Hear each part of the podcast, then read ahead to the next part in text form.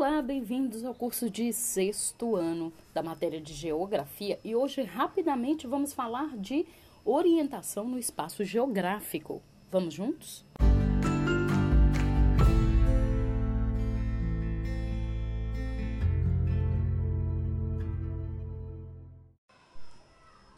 Observe esse mapa sobre continentes e oceanos. Que lugares estão retratados na fotografia? Veja, temos um trecho do deserto do Saara e uma área coberta de gelo na Antártida. Uma foto tirada em 2006 e a outra em 2007. Em 2017, desculpa. Se você estivesse em um deles, como faria para indicar sua localização a alguém ou encontrar um, um caminho a seguir?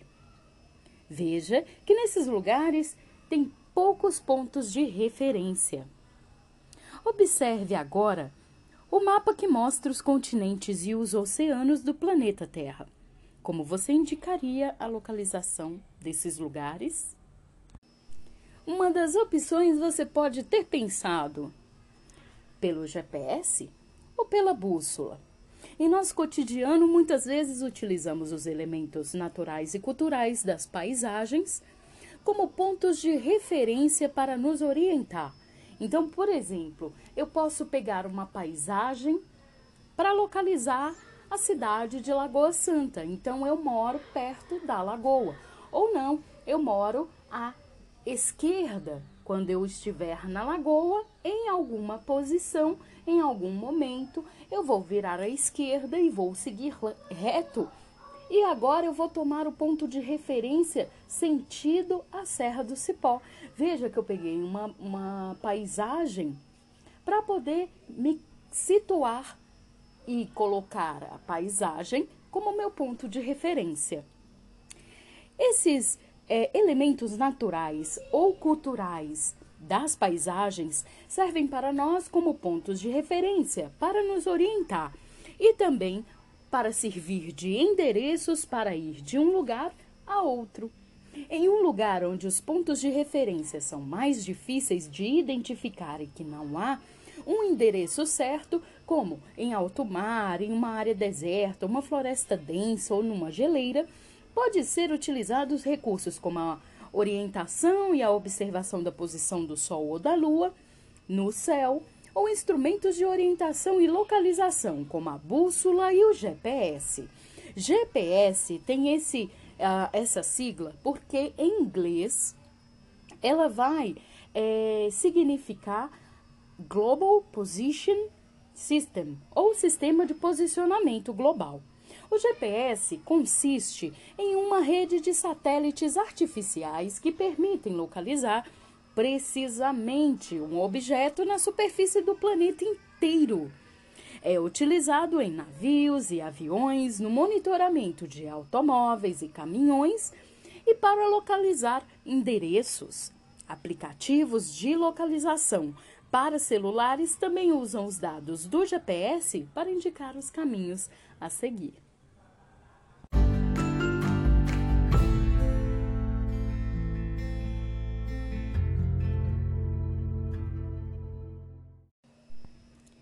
Vamos falar quando não temos GPS nem bússola. Nós podemos nos orientar pelo Sol. Ao observar o céu, temos a impressão de que o Sol aparece ao amanhecer e desaparece ao anoitecer, aproximadamente na mesma direção, todos os dias.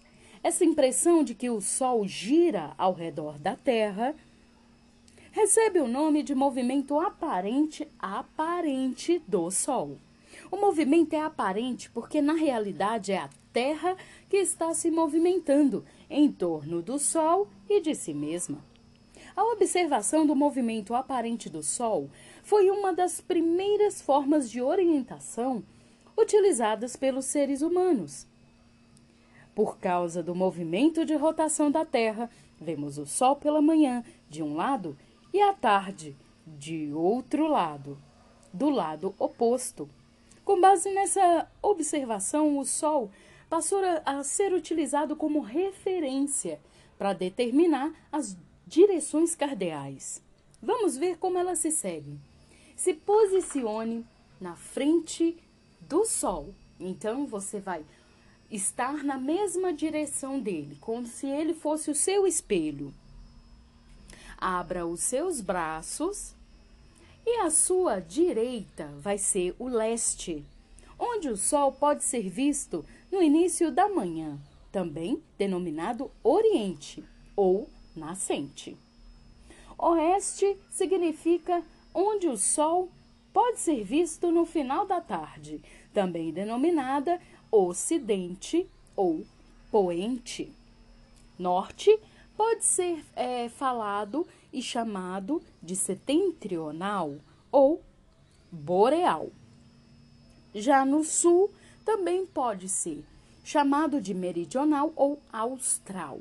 Então, quando nós vemos uma aurora boreal, é porque ela está, é, ela está sendo vista e esse fenômeno está acontecendo no norte, no Polo Norte. Se é algo austral, por exemplo, se há uma aurora austral, ela está acontecendo no Polo Sul, certo? Então, uh, já colocamos aqui que, por exemplo, eu abro os meus braços e ao leste, na minha direita, vai nascer o sol. Então, eu posso chamar esse lado o lado nascente e também do lado oriente do meu território, do meu globo, do meu planeta, da minha região. Do lado esquerdo é o meu oeste, ou posso chamar de lado poente, porque o sol aparentemente se põe desse lado, e também posso chamá-lo de ocidente, certo? Nessa rosa que foi representada aí na figura, os, as cores de verde desenhadas aí são os pontos cardeais, são os principais. Então, norte, sul, leste, oeste. Já os uh, pintados de vermelho são os colaterais. Esses colaterais vai fazer a junção entre uma posição uh, de coordenada geográfica entre um é, cardeal em um ponto cardeal e outro ponto cardeal, vai ser um ponto colateral. Então, esse esse ponto cardeal, vamos dizer, temos dois pontos cardeais. Eles fazem um ângulo reto, sempre vai fazer um ângulo reto.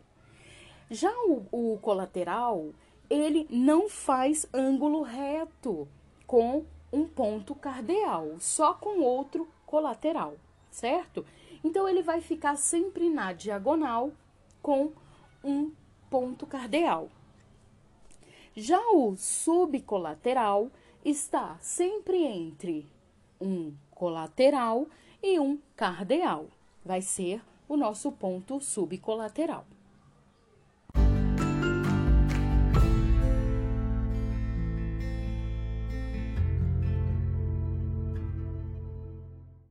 Nesse bloco, vamos falar sobre o movimento de rotação da Terra.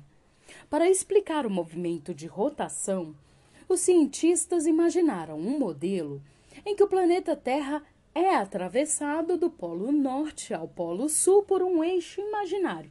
Então imagina um espeto de espetinho de carne, aquele grande assim, aquele aquele espeto jumbo. Então, imagine que ele atravessa os, os, a sua esfera, que você tomou como referência, para representar o seu globo terrestre, certo? Então, esse palito de churrasquinho jumbo vai a, atravessar o planeta Terra do Polo Norte ao Polo Sul.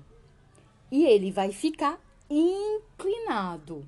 Então, você atravessa, por exemplo, você vai fazer de, de uma esfera de isopor você atravessa o palito de churrasquinho, coloca sobre uma superfície e inclina, tá?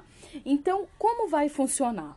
A rotação, portanto, é o movimento que a Terra realiza girando em torno de seu próprio eixo, como se fosse um peão. Observe a imagem.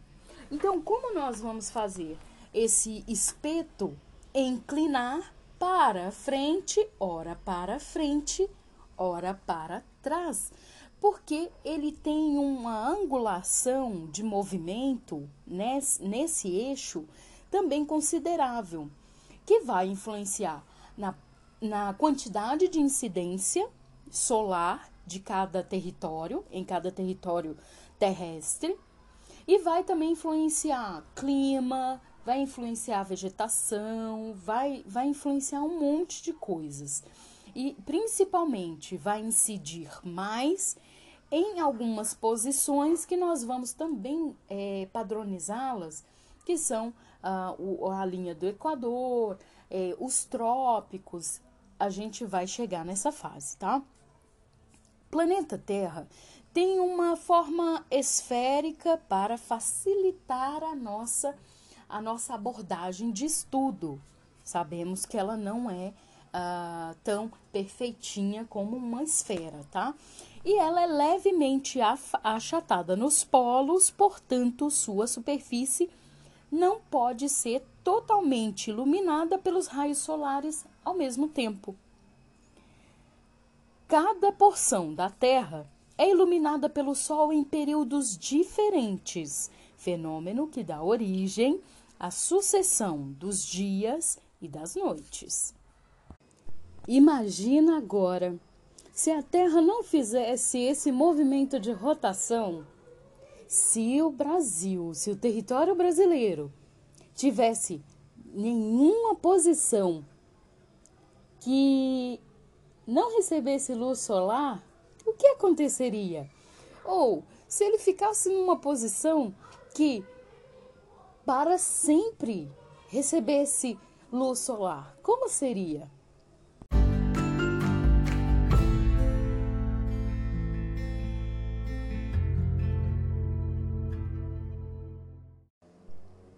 Nesse bloco, iremos falar sobre localização no espaço geográfico. As direções cardeais indicam posições relativas a partir de uma referência mas não são suficientes para indicar com precisão a localização de um ponto na superfície terrestre. Para localizarmos com precisão o endereço de pontos ou lugares no espaço geográfico, foi criado um sistema de coordenadas geográficas. Nos mapas, globos terrestres e outras representações cartográficas, o sistema de coordenadas geográficas é representado por linhas imaginárias. Elas vão ser literalmente desenhadas em cima de um mapa para representar essas coordenadas para facilitar a localização no espaço geográfico. Quais linhas imaginárias são essas? As linhas que eu vou traçar verticalmente nesse mapa são chamadas de meridianos. E claro, aqui falamos de meridianos em extensão global. Vamos traçar linhas horizontais e, numa escala global, chamá-las de uh, paralelos. Os paralelos vão dividir o planeta em hemisfério norte e hemisfério sul. Já o meridiano vai dividir o planeta em Oriente e Ocidente. Que já aprendemos que Oriente significa leste e Ocidente significa oeste. Então, no globo, abra o mapa.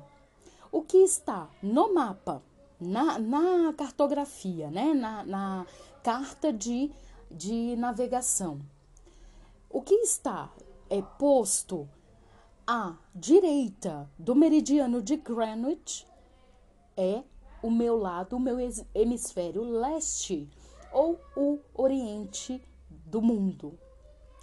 No lado esquerdo do meridiano de Greenwich, nós estamos falando sobre o hemisfério oeste ou ocidente.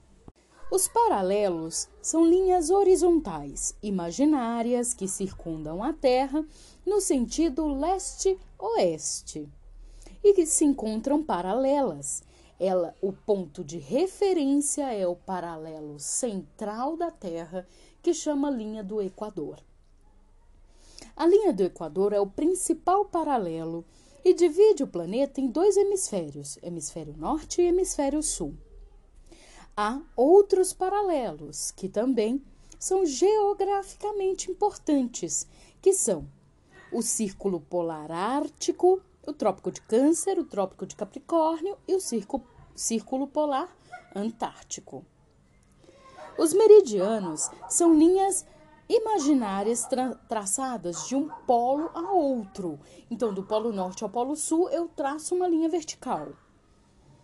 Eles são estabelecidos a partir do meridiano de Greenwich. Então, nós só temos o meridiano de Greenwich no lado de uh, que atravessa o continente africano, uma porção do continente europeu.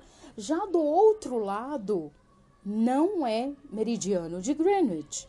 Ele é o antimeridiano. Ele é o antimeridiano. Então, esse meridiano de Greenwich, ele é uh, o divisor entre do nosso globo, entre hemisfério leste e hemisfério oeste.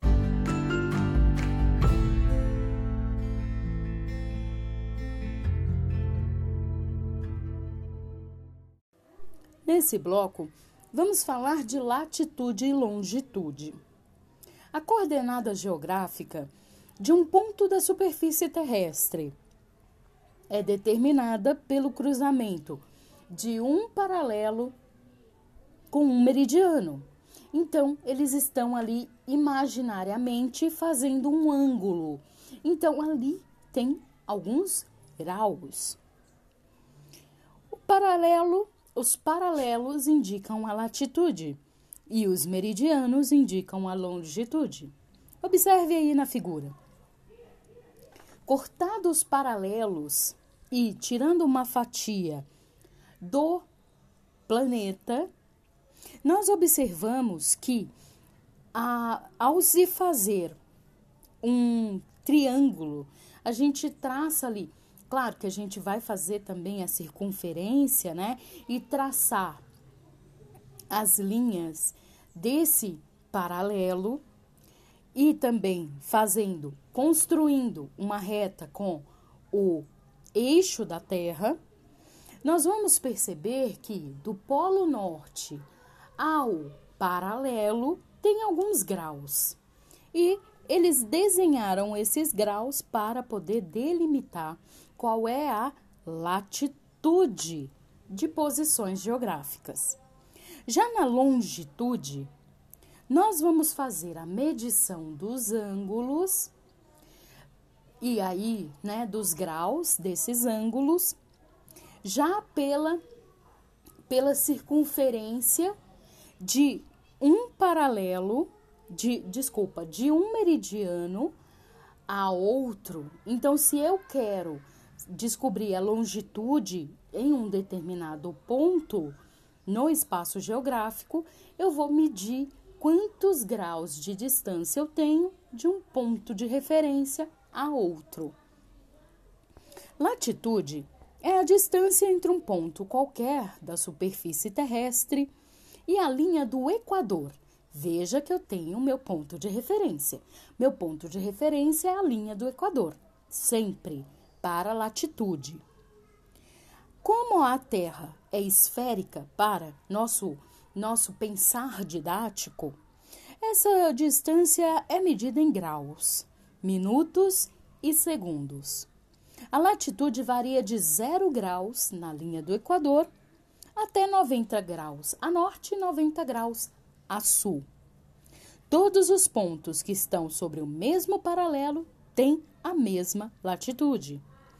Agora, já a longitude é a distância entre um ponto qualquer na superfície terrestre e o meridiano de Greenwich. Então, veja, nós temos o nosso ponto de referência para a longitude, que é o meridiano de Greenwich.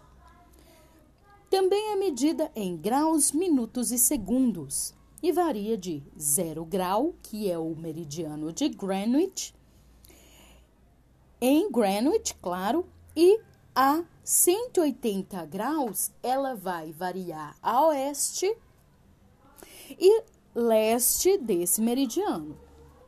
Todos os pontos que estão sobre o mesmo meridiano têm a mesma longitude.